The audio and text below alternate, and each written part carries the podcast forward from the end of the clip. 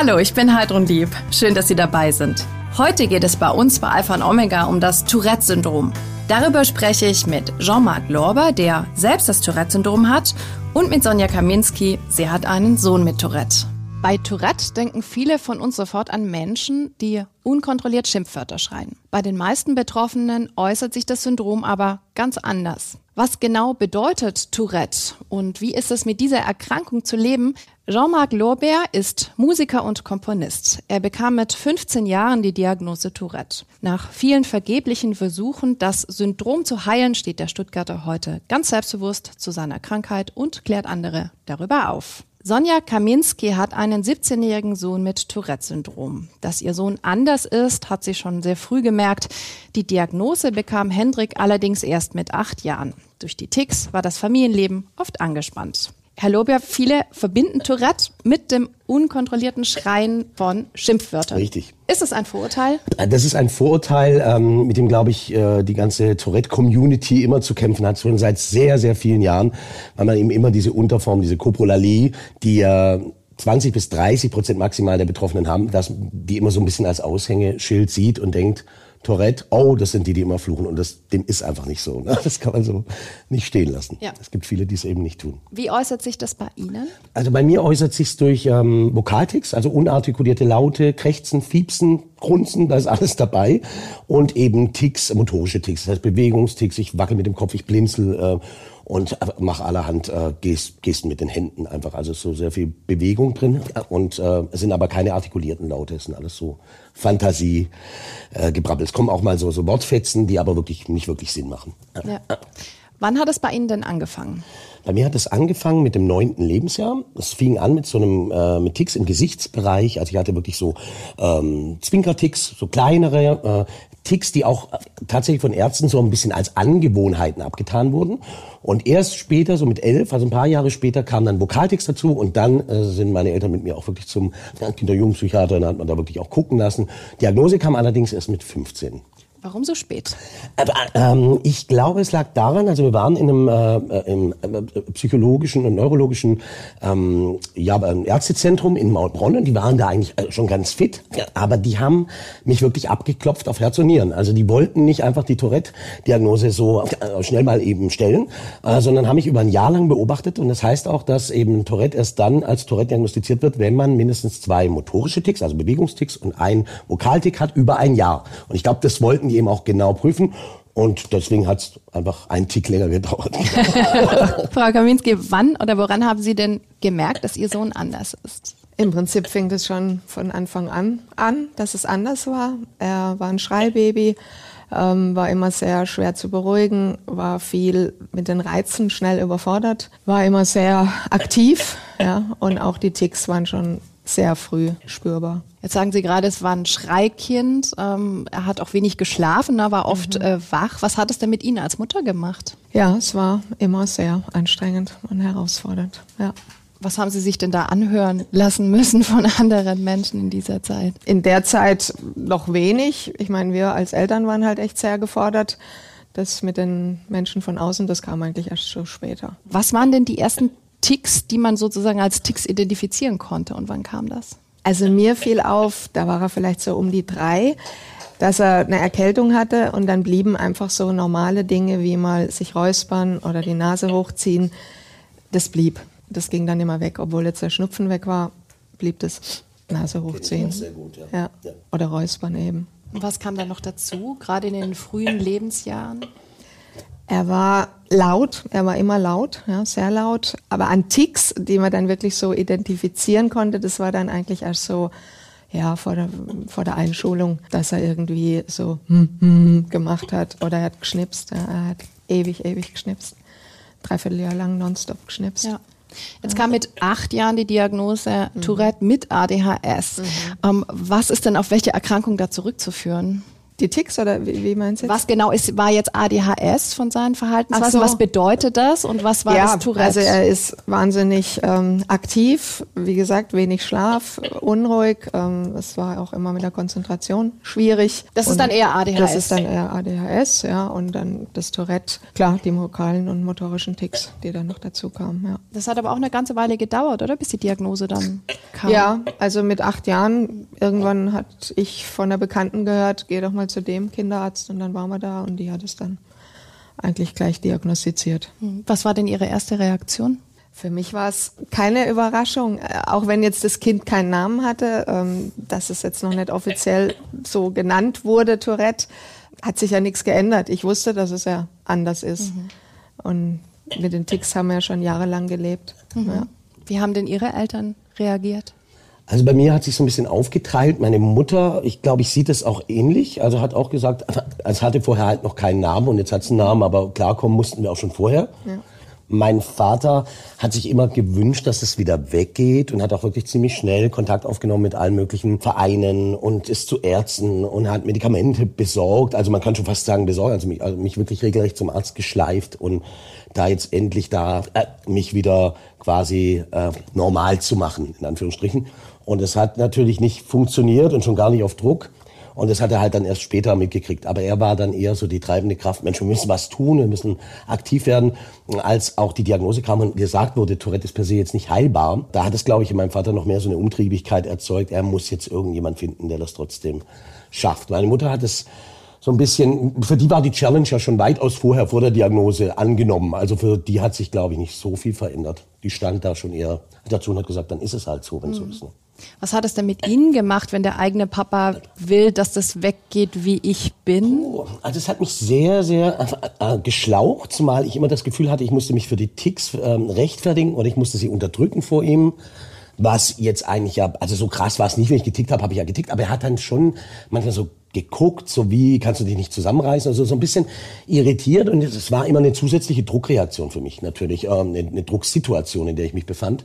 Und äh, ja, das war also schon eine, eine nicht so einfache Zeit in, in diesen Momenten, wo er da wirklich immer darauf geachtet hat, dass doch möglichst kein Tick zu viel mir entweicht. Und dieser Moment, als die Diagnose Ihnen gesagt wurde, was hat das in Ihnen ausgelöst? Welche Reaktion hatten Sie? Also ich muss ehrlich sagen, ich erinnere mich noch an diese Situation, als der Arzt reinkam und gesagt hat, weil es, äh, der hat es ja komplett dann vorgelesen, diesen Diagnoseschlüssel und hat gesagt, also Sie haben ein Georges-Gilles de la Tourette-Syndrom, also ein komplett langes Ding. Und ich musste innerlich echt ein bisschen grinsen, weil ich Jean-Marc Lorbeer heiße und dachte jetzt ein Georges-Gilles de la Tourette-Syndrom, wo ist das Baguette und die Baskenmütze. Ne? Ich war also wirklich so von diesem ganzen französischen Flair erstmal ein bisschen erschlagen. Aber ich habe mir, glaube ich, ich habe es gar nicht wirklich verarbeitet. Ich habe in dem Moment halt gedacht, okay, das hat einen Namen. Und als auch als es hieß, das würde nicht mehr weggehen oder höchstwahrscheinlich nicht weggehen, das war mir, glaube ich, auch gar nicht klar. Also ich war eigentlich froh, dass das irgendeinen Namen hatte, weil äh, wenn man mich mal wieder gefragt hat, was ist mit dir los, dann konnte ich sagen, ich habe ein Tourette. Also ich konnte das benennen und davor ja. musste ich immer sagen, ich weiß auch nicht, ich habe mir das angewöhnt, ich bin halt nervös oder so konnte ich halt mal mit irgendeinem Fremdwort um mich schmeißen. Ja. Wie ist denn Hendrik mit der Diagnose umgegangen? Ich glaube, das hat für ihn keinen Unterschied gemacht. Er hat jetzt auch nie ja, in seinem Umfeld gab es anfangs keine negativen Feedbacks. Hat sich das irgendwann geändert? Ja. Als er dann ins Gymnasium kam, da, zu der Zeit wurden auch die Ticks dann sukzessiv schlimmer, so mit elf, zwölf. Und dann ging auch Mobbing los, ja, ziemlich heftig. Von wem vor allem? Ja, Mitschüler oder im Bus irgendwelche andere Schüler. Ja, du Spasti und. Wie sehr hat er darunter gelitten? Da hat er sehr drunter gelitten. Also wir haben auch lang ja keine Medikamente gegeben und da war dann irgendwann der Punkt, wo er selber echt drunter gelitten hat und wir halt dann darüber nachgedacht haben, ja. Und wie haben sich die Ticks geäußert? Haben die sich auch verändert über die Jahre hinweg? Ja, also Ticks verändern sich immer, also auch bis heute. Das ist ein Kommen und Gehen. Und auch für mich als Mutter, mir ist oft gar nicht bewusst, dass das jetzt ein neuer Tick ist, weil der quasi erstmal so normal ist. Also zum Beispiel, er hat jetzt den Tick Nö. Dann sage ich, möchtest du was essen? Und er sagt Nö. Und ich so, okay, oh Mama, ich habe doch Hunger. Äh, nö. Das ist, das ist ein Tick. Ja. Und da gibt's echt viele Dinge, die am Anfang mir auch nicht klar sind, dass es wieder ein Tick ist. Also es kann auch wirklich da eine Ablehnung in der Sprache sein ja, ja, oder so, ja. aber eigentlich will er das dann doch. Ja, ja. Und was waren das sonst für Ticks? Wie kann man sich das vorstellen? Ja, halt auch motorische, ähm, wie gesagt, das Schnipsen, dann muss er mit den Füßen was machen. Ähm, er hat auch phasenweise, wo er sich in den Bauch schlagen muss. Äh, grimassieren mit den Zähnen, mhm. ähm, vom Atmen her ähm, so vom Zwerchfell sehr, glaub, sehr anstrengend. Ja, ist halt auch wirklich zusammenfließt, ne? ja, dass man gar nicht zusammen. mehr weiß, was was ist. Mhm. Also ich habe das ja auch, aber die ADA ist ähm, Diagnose plus Tourette, also nennt sich dann auch Tourette plus. Und ähm, da sind ja oftmals auch Zwänge noch mit bei. Das Ja. heißt, das ist so ein ganzer Cocktail. Man kann da gar nicht mehr genau sagen, was war jetzt ein Zwang, was war jetzt Tourette. Also das wird Ja. so ein, so ein Gesamtgebilde. Und wenn man auf eins dieser drei ähm, äh, Zusatzerkrankungen oder Zusatzstörungen eine, auf eine noch, noch einwirkt, dann kann das auch wieder die Ticks runterfahren. Also es ist so ein ganz komplexes Ding eigentlich, genau. Wie fühlt sich das dann an, einen Tick zu haben? Wie anstrengend ist das? Wie kann man sich das Also einen vorstellen? Tick zu haben, fühlt sich eigentlich erstmal gar nicht so anstrengend an. Es ist, wird immer sehr gerne mit dem Niesreiz verglichen und ich finde das auch ein sehr, sehr treffendes, ähm, sehr, sehr treffende äh, Analogie. Wobei man muss äh, dazu sagen, es kitzelt nirgends, ne? weil viele denken an Niesreiz, ach, dann kitzelt es. Es ist bei vielen Betroffenen ein Druckgefühl, meistens im Solarplexus, im Kopfbereich bei manchen, im Nacken. Und die spüren, dass da jetzt gleich was kommt. Das ist dann wiederum vergleichbar. Man spürt, dass gleich der Niesreiz kommt. Und irgendwann, man kann es ja auch noch wegdrücken. Also wenn man jetzt gerade mit dem Fahrrad unterwegs ist, muss niesen und denkt, oh, ich reibe mir die Nase, ich kann jetzt nicht niesen, sonst baue ich einen Unfall. So kann ich auch einen Tick unter Umständen mal kurz wegdrücken. Der wird dann, dann kommt aber dieses Druckgefühl später wieder umso stärker. Und irgendwann muss ich es loslassen. Das ist dann wie beim Niesen. Irgendwann kann ich es nicht mehr zurückhalten. Man niest, der Körper entgleist ja auch für einen kurzen Moment. Ich glaube, wenn man jemand fotografieren würde, der gerade niest und jemand, der gerade einen starken Tourette-Tick hat, ich glaube, dann würden die Bilder ähnlich ausschauen. Und hinterher fühlt sich eigentlich nach Niesen recht entspannt an. So ist es auch bei den Ticks. Also wenn ich einen Tick rauslassen kann, geht es mir eigentlich kurz mal wieder gut. Während wenn ich den unterdrücken müsste, unter, was eben da gerade mit meinem Vater eben auch öfter mal passiert ist, dann staut sich das alles ins Unermessliche und ich fühle mich dann auch erschöpft. Aber Ticken selber ist jetzt nicht äh, erschöpfend oder irgendwie ähm, auspowernd. Ich freue mich, wenn ich diesen Druck einfach entweichen lassen kann. Ne? Haben Sie Ähnliches erlebt wie Hendrik mit, in Bezug auf Mobbing von anderen Kindern? Ja, definitiv. Also diese, gerade diese Geschichten mit du, du Spast und so Sachen, das habe ich mir auch sehr, sehr oft anhören dürfen. Und äh, äh, das war dann auch äh, wirklich grausam, wobei ich froh sein kann, dass ich immer ein paar Leute in der Klasse hatte, die mich dann auch ein bisschen verteidigt haben. Aber gerade im Bus oder so mit, mit fremden Leuten oder Leuten, Kindern aus Parallelklassen, da habe ich mir fast immer irgendeinen blöden Spruch eingefangen, auf jeden Fall. Ja. Was haben Sie denn alles unternommen, um das Tourette zu heilen? Also von äh, sämtlichen medikamentösen Behandlungen über alternative äh, Naturheilverfahren, Akupunktur, die mir übrigens sehr gut tut, also ich reagiere da sehr gut drauf, ähm, äh, Yoga, äh, Tai Chi, also auch so Bewegungsübungen, Spannungsübungen, verhaltenstherapeutische Maßnahmen, also alles mögliche, also ziemlich, ziemlich viel. Klar. Und natürlich auch Cannabis. Medizinisches Cannabis ist auch immer das Thema. Ne? Jeder denkt immer, das ist damit getan, aber es gibt eben Tourette-Betroffene, denen hilft es und es gibt Tourette-Betroffenen, denen hilft es überhaupt nicht. Und bei Ja. mir war, ich bin die zweite Kategorie, also ich hatte äh, äh, keinen Effekt von Cannabis. Ich hatte zwar immer Hunger und rote Augen, das war wirklich so ein Nebeneffekt, Ja. aber ich hatte keine Tickreduktion. Hatte Ihnen irgendwas davon geholfen, was Sie gerade aufgezählt haben? Bei Medikamenten war es so, es gab äh, durchaus Medikamente, die mir geholfen haben, aber ich hatte sehr starke Nebenwirkungen und die äh, waren es mir dann nicht wert, also Gewichtszunahme, ähm, Kreislaufprobleme und so, das, das dann weiter durchzuziehen. Und dann äh, von der Naturheilkunde muss ich sagen, bin ich, äh, habe ich ein paar Sachen für mich entdeckt. Also damals äh, war das so ein Cocktail, es waren so Präparate aus Passionsblume und Melisse. Das hat mir sehr gut geholfen und das nehme ich auch heute noch manchmal. Und ansonsten ist es tatsächlich leichter Sport, Musik, was sowieso mein Leben ist. Und ähm, da habe ich am meisten Tickreduktion. Sie haben Medikamente auch angesprochen. Sie haben es auch ausprobiert mit Hendrik? Ja, also er nimmt Medikamente, aber es ist schwierig. Es ist nicht so, man nimmt Medikamente und dann Ja. ist die Welt gut. Es ist trotzdem da und ja, man Ja. muss einfach damit leben. Wie sehr hat denn das Tourette von Hendrik auch Ihr Familienleben belastet? Ja, schon, schon sehr. Was war besonders anstrengend für Sie? Also für mich waren einfach die Anfangsjahre kein Schlaf. Einfach kein Schlaf. Die ersten vier Jahre, der hat nie durchgeschlafen. Mit drei Jahren, weiß ich, bin ich nachts 13 bis 15 Mal aufgestanden. Oder wir als Eltern. Und das ist Schlafentzug, das ist Folter. Ja. Also, dass ich morgens da saß und sagte, ich kann mehr, ich kann mehr. Ja. Das war schlimm. Wie oft haben Sie das im Laufe der Jahre erlebt, dass Sie einfach ja, am Ende waren Ihrer Kräfte? Schon immer wieder. Ja. Wie geht man damit um als Mutter? Also was, was haben Sie da für sich getan? Ja, ich meine, ähm, aufgeben ist keine Option. Ja. Es geht weiter, man wächst an seinen Anforderungen. Ich habe schon in den letzten Jahren jetzt gelernt, auch auf mich zu achten, weil nur wenn ich nach mir schaue, kann ich auch eine gute Mutter für den Hendrik sein. Weil wenn ich untergehe, dann ist auch niemandem geholfen. Ja. Also das habe ich schon lernen dürfen. Wie sehr belastet das Tourette Sie heute? Also ich muss sagen, das Tourette selber belastet mich kaum mehr. Es ist, glaube ich, tatsächlich dieser, dieser Cocktail, den ich vorhin angesprochen habe, aus verschiedenen Störungsbildern. Und da sind es die Zwänge, die mich tatsächlich immer mal wieder äh, belasten, dieser innere Druck, diese Getriebenheit, mhm. wo ich dann wirklich auch Zuflucht suche in Entspannungsmethoden oder mhm. wirklich in der Musik, um da wirklich mal ein bisschen beschwerdenfrei zu sein. Die Ticks selber, das, was man da sieht, mit dem Räuspern und mit dem Fiepsen und an den Kopf hauen, äh, äh, das ist tatsächlich überhaupt nicht mehr belastend. Also das ist völlig integriert. Das fällt mir eher auf, wenn ich mal einen Tag habe, wo ich fast nichts habe, dass ich mir dann selber schon bewusst auf den Kopf haue, um zu gucken, ob es noch da ist. Also oder meine Freunde dann sagen, was ist mit dir los? Tickst du noch richtig? Also wenn es mal nicht da ist, ist sowas von dazugehörig. Also ja. es ist nicht mehr wegzudenken. Und es ist nicht so, dass ich das total toll finde oder so, aber ja. es ist einfach ein Teil von mir.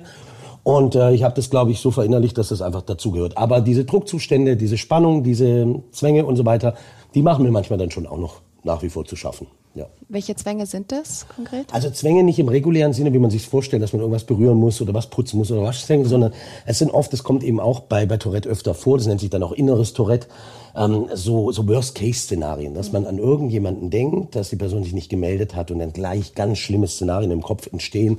Die Person ist verunglückt und so weiter. Das ist so das, wo sich Tourette-Betroffene auch gern mal reinsteigern. Das habe ich sehr oft und denke über solche Dinge nach und komme dann aus diesen Spiralen schlecht raus. Und das mhm.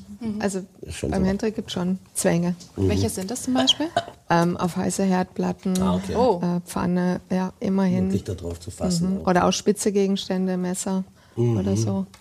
Da müssen Sie ja immer schauen, dass. Ja, ähm, es war schützen. phasenweise so dieses, man muss immer drei Schritte vorwärts denken, ja, was könnte sein, man kriegt es trotzdem nicht hin. Und dann ist es ja so, ich meine, man hat dann einen Jugendlichen, das ist ja dann auch nicht so einfach, wenn man dann immer so halt, geh weg und hier, es ist ja kein Kleinkind, ja. Mhm. Aber auch, ich erinnere mich ähm, am Tannenbaum, die Glaskugel, ne? plötzlich. Oh, ich musste die jetzt zerdrücken. Ja. Wie oft hat sich Henrik verletzt? So richtig verletzt, Gott sei Dank nie. Also, okay, er hat mal eine Brandblase, ja, ähm, schon mal gehabt. Also hat sich dann aber doch im entscheidenden Moment noch abgebremst. Ja, also. Weil das wollte ich gerade sagen, das ist halt typisch bei Tourette, dass man eben nicht dieses Bild an den Kopf hat, oh mein Gott, äh, wenn man das dann so hört, das sind dann Leute, die äh, schneiden sich ständig oder stechen sich Messer irgendwo rein, sondern man hat diesen Impuls und mhm. man tut's dann auch. Ich hatte ja auch Zwänge, wo ich also stellenweise dann auch den Impuls hatte, in irgendeine Schere zu greifen, als Kind vor allem. Mhm Hab's aber dann nicht richtig gemacht. Also ich habe dann schon noch gebremst, dann hat's nur so geschrammt oder so. Also man hat so diesen, diesen Schutzimpuls dann oftmals noch, dass es also doch nicht zum Äußersten kommt. Ja, das, ja. ja. Hendrik lebt ja heute in der Jugendhilfeeinrichtung. Wie schwer ist Ihnen dann diese Entscheidung gefallen? Schon schwer. Also es war schwer. Aber für mich war einfach so, ich möchte, dass mein Kind ähm, einen guten Weg mhm. findet, äh, wo er mit seinen Herausforderungen leben kann und ich mich als Mutter ja, da zurücknehme und nicht meine Bedürfnisse in den Vordergrund stelle. Wie geht's ihm damit? Ambivalent. Also er ist in einer tollen Einrichtung. Ich bin da total dankbar. Es sind wunderbare äh, Betreuer, ein tolles Umfeld. Ähm, er fühlt sich da auch total wohl. Er ist ja in Ferien immer zu Hause oder am Wochenende jedes zweite. Und natürlich würde er dann gern da bleiben. Aber das ist ja dann mehr so diese Ferienstimmung. Ja? Mhm. Aber wenn man dann sagt, du weißt ja, normale Schule, es wäre einfach nicht machbar. Sie sagen, Tourette bringt sogar Vorteile. Welche sind das denn? Also es ist äh, so, dass Tourette-Betroffene ähm, wohl schnellere Reflexe haben, besser entwickelte Reflexe. Und dass man eben gerade in der Kombination mit ADHS immer mal wieder beobachtet, dass es eben sehr kreative Köpfe sind, dass Menschen einfach auch, das kennt man ja auch von ADHS generell schon so über Kreuzdenken, einfach ein bisschen äh, kreativere Assoziationsketten haben, sei es jetzt im Wortbereich oder sei es auch in der Musik oder in anderen Bereichen. Und ich glaube, das ist schon das, was, was ich gerne dann so Turbo im Kopf nenne. Und wenn man das schafft, eine richtige Bahn zu lenken, da gibt es übrigens einen Ausdruck dafür, den habe ich auch erst vor einem halben Jahr bei Wikipedia entdeckt, äh, phantasmagorisches Tourette-Syndrom. Ähm, und das ist, wenn man schafft, wirklich diesen inneren Druck, dieses ganze Chaos, diese ganze neurologische Überspannung in eine kreative und an eine richtige, gute Bahn zu lenken und daraus was zu machen aus dieser Überenergie, dann kann man das für sich nutzen. Sie machen Musik. Ich mache Musik. Inwiefern ja. hilft es Ihnen? Wie geht's Ihnen dabei? Also ich habe äh, das, also mir hilft es total. Ich bin in dem Moment fast beschwerdenfrei und gerade wenn ich improvisieren muss auf der Bühne oder so, habe ich das Gefühl, dann aktiviere ich diesen äh, Tourette-Knopf irgendwie mhm. nochmal. Also das war sowieso schon die ganze Zeit, dieses Feuer, das da in mir brodelt und dann kann ich das nochmal rauslassen und alle sind dann immer ja, total begeistert, wo es herkommt. Und ich denke, ja, das ist einfach nur diese Überspannung, die ich jetzt gerade mal kanalisiert ja. habe. Also, ja. Gibt es bei Hendrik auch eine kreative Art? Ja, absolut. Also er ist auch wahnsinnig musikalisch spielt viele Instrumente, hat dann auch fast keine Ticks oder gar keine und er fotografiert wahnsinnig Mega gut, ja. gern und richtig, richtig hab ich gut. Ja. Hat er auch seine Aufträge und das sind auch keine Ticks. Ja. Ich meine, mit dem Objektiv total ruhig. Das ist faszinierend, oder? Ja, ja. Wenn halt Das die. Konzentration und der Fokus da ist, dann Ja. sind die Genau. Ticks Ja. weg. Ja. Wie würden Sie sich denn wünschen, wie die Gesellschaft auf Hendrik reagiert, wenn sie ihn nicht kennt und das erste Mhm. Mal sozusagen ticken sieht?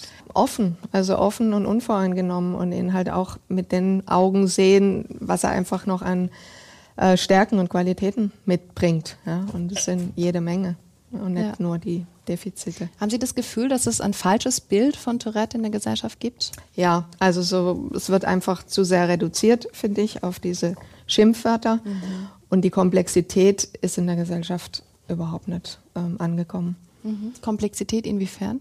eben die Ticks, dass die sich ändern können, dass es wahnsinnig viele Ticks gibt, dass es eben auch Zwänge gibt, diese Ja, Abtrennung schwierig. Schubladen Ja, gepackt, ne? total. Es wird also, äh, erstens einmal gibt es oftmals, es gibt, also es wird nicht nur in Schubladen äh, gepackt und, un und nicht differenziert, sondern es wird auch, es werden andere Krankheitsbilder mit in die Tourette-Schublade gepackt. Das heißt, Leute, die gar kein Tourette haben oder gar nichts mit Zwängen zu tun haben und vielleicht etwas ganz anderes haben, ein Anfallsleiden oder irgendwas, äh, wird auch gerne dann noch mit Tourette belabelt, sodass irgendwann so ein Informationspotpourri entsteht, wo man gar nicht mehr weiß, hm, wie äußert sich denn jetzt Tourette? Und das finde ich, da sollte man viel differenzierter dran gehen. Man sollte zeigen, dass es bunt ist, auf Ja. jeden Fall, aber dass, dass es da schon auch Merkmale gibt, dass nicht alles irgendwie Tourette ist und dass man da eben auch unterscheiden muss. Und äh, dass einfach nicht diese Schubladen, also wir hatten das im Gymnasium, dass dann Lehrer gesagt hat, nee, das ist nicht Tourette, was du machst, ich kenne Tourette. Genau. Genau. Das ist halt, habe ich auch schon mal im Fernsehen gesehen, ja, das ist kein Tourette. Genau. Äh, stell dich nicht so an Richtig. und jetzt reiß dich zusammen. Und Genau. Das, das ist dann schon. Genau. Und vor allem, also Schlimm. das kann ich nur noch mal untersch unterschreiben, dieses äh, äh, den Menschen hinter diesem Tourette-Syndrom Ja. sehen, wirklich ganz, ganz wichtig und den Menschen auf Augenhöhe begegnen und weder überbehüten noch Ja. irgendwie äh, diskriminieren, sondern einfach ganz normal mit den Leuten umgehen, wie man es sich wünscht, Mhm. dass man mit einem selber umgeht. Ja. Wie haben denn Menschen schon auf Sie reagiert? Also was waren so besonders kuriose Erfahrungen? Es gab, äh, ja, es gab natürlich sehr, sehr, sehr diskriminierende Erfahrungen, dass Leute mich da wirklich ausgeschlossen haben oder aus dem Bus ähm, äh, zitiert haben. Also wirklich dann Busfahrer, die gesagt haben, ich nehme dich jetzt nicht mehr weiter so mit und so, du, du spinnst hier rum und so. Also wirklich so. Sie mussten aussteigen. Ich musste dann aussteigen, genau. Aber äh, es gab auch wunderbare Geschichten, das erzähle ich immer wieder gerne. In Stuttgart ist mir das passiert in einem Laden. Ähm, da waren so Pralinen, äh, so ein Pralinenladen und ich bin da reingelaufen, war total begeistert von diesen Pralinen, weil ich so ein großer Pralinen-Fan bin. Und habe dann durch diese ganze Begeisterung natürlich auch mehr Ticks entwickelt, was durchaus mal passieren kann. Und dann bin ich da reingestolpert und habe ganz viel getickt. Also ich habe noch mit niemandem geredet. Die Verkäuferin starrte mich so an, entsetzt. Und ich haute mir auf den Kopf und drehte mich im Kreis und ganz viele Ticks gehabt. Und dann habe ich gedacht, oh, wie erkläre ich das jetzt? Und dann sagt sie, ah, genauso müssen unsere Kunden reagieren, wenn sie unsere Pralinen sehen. Und das war einfach voll schön, so völlig, der hat diesen, diesen, diesen ganzen Druck rausgenommen, diese Erklärungsnot. Und das war eine schöne, total schöne Geschichte auf jeden Fall. Haben Sie auch schon schöne Erfahrungen gemacht, wie Menschen reagiert haben auf Hendrik? Er hat sicherlich da Erfahrung gemacht. Ich bin ja jetzt nicht immer bei ihm. Was verletzt Hendrik? Welche Reaktionen von Menschen? Ja, wenn er halt reglementiert wird. Ja, jetzt hör mal auf oder mach das nicht. Ja. Er möchte einfach so gesehen werden, wie er ist, mit seinen Ticks, die halt Ja. zu ihm gehören. Ja. Es gibt ja auch Menschen, die dann, also hatte mein Vater hat es öfter mal gemacht, aber es haben auch viele Leute schon bei mir gemacht, dass man sich mit jemandem unterhalten hat, eine halbe Stunde, und dann hat man halt weniger Ticks, das kommt ja vor, man ist Mhm. im Thema, und dann heißt es, Mensch, du hast doch jetzt eine halbe Stunde mit mir geredet und hattest nichts. Lass es doch einfach. Ja. Lass es doch weg. Du kannst es doch. Und das ist so, so, so Quatsch, einfach auch so irre in diesem Moment. Äh, Nur weil ich jetzt mal konzentriert war, heißt es nicht, dass ich das äh, eine Stunde später einfach immer noch im Griff habe. Ne? Bei Ihnen in die Selbsthilfegruppe kommen manchmal Menschen mit Ticks, die glauben, sie haben Tourette. Sie haben aber gar kein Tourette. Richtig. Wie lässt sich das denn erklären? Das lässt sich äh, insofern erklären, dass es einfach noch andere ähm, psychiatrische Erkrankungen gibt. Tourette ist ja eine neuropsychiatrische Erkrankung. Also da sieht man auch wirklich, dass ein Ungleichgewicht im Hirnstoffwechsel ist. Also es ist was Neurologisches, aber auch was Psychiatrisches. Weil es kann ja, man kann Ticks unterdrücken zum Teil. Also man kann da schon auch willentlich ein bisschen dagegen anwirken. Es gibt aber auch psychologische Phänomene. Es gibt psych psychiatrische Erkrankungen, die nichts mit dem Körper zu tun haben, die auch sich in Ticks äußern. Und das taucht eben auch bei anderen, es tauchen bei anderen Erkrankungen eben auch Ticks auf. Und dann gibt's Menschen, die kommen zu uns und denken, sie hätten eine Tourette. Und dann sagen wir natürlich oftmals, weil wir da mittlerweile auch ein bisschen Gespür dafür haben, wir können da natürlich nichts diagnostizieren, aber sagen dann, gehen Sie doch noch mal hier zu so einem Arzt, lassen Sie sich nur mal diagnostizieren.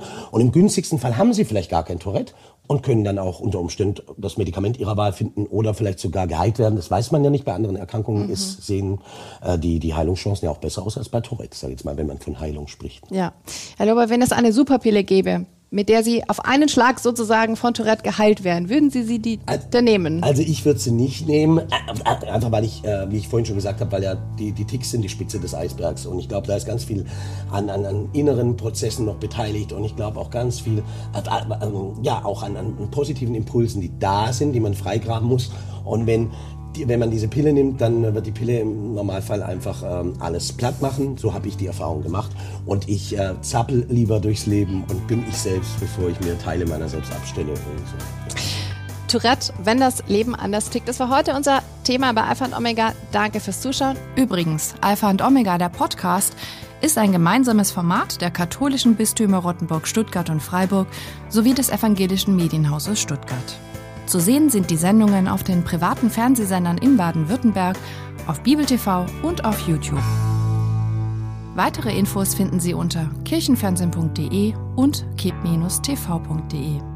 Wenn Sie Fragen, Wünsche oder Feedback haben, schreiben Sie uns gerne an info@kirchenfernsehen.de.